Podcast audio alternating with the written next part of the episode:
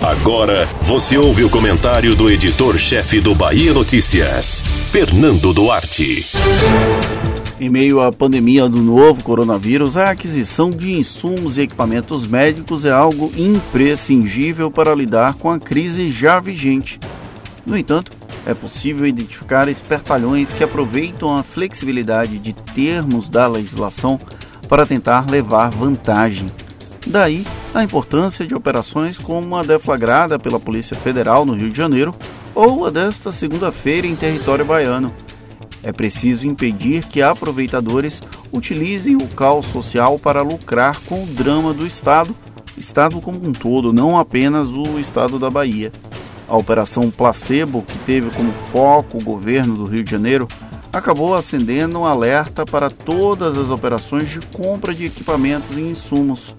Há a promessa, inclusive, de que outros governos brasileiros receberiam a visita inconveniente da PF para apurar eventuais desvios de recursos públicos. Não parece ser o caso da Bahia.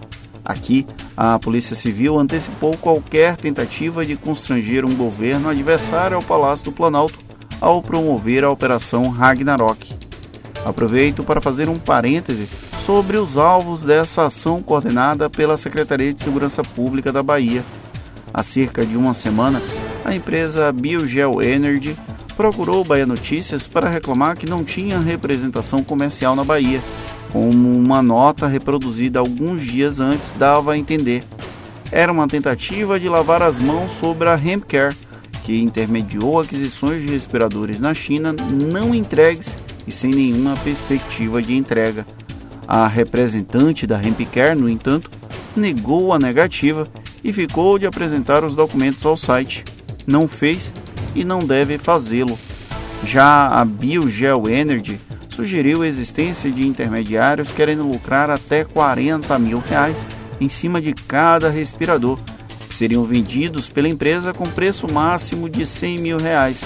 Os governos e as prefeituras desembolsariam 140 mil reais por cada aparelho. O repórter Matheus Caldas foi quem tentou contato com o CEO da empresa. Não houve retorno porém a história toda levantava muitas suspeitas.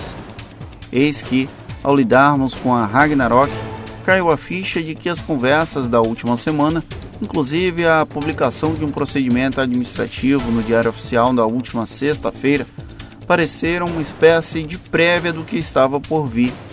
A imprensa e a população tiveram um papel importante ao insistir para que o governo da Bahia encontrasse os 49 milhões de reais investidos na compra de equipamentos na China.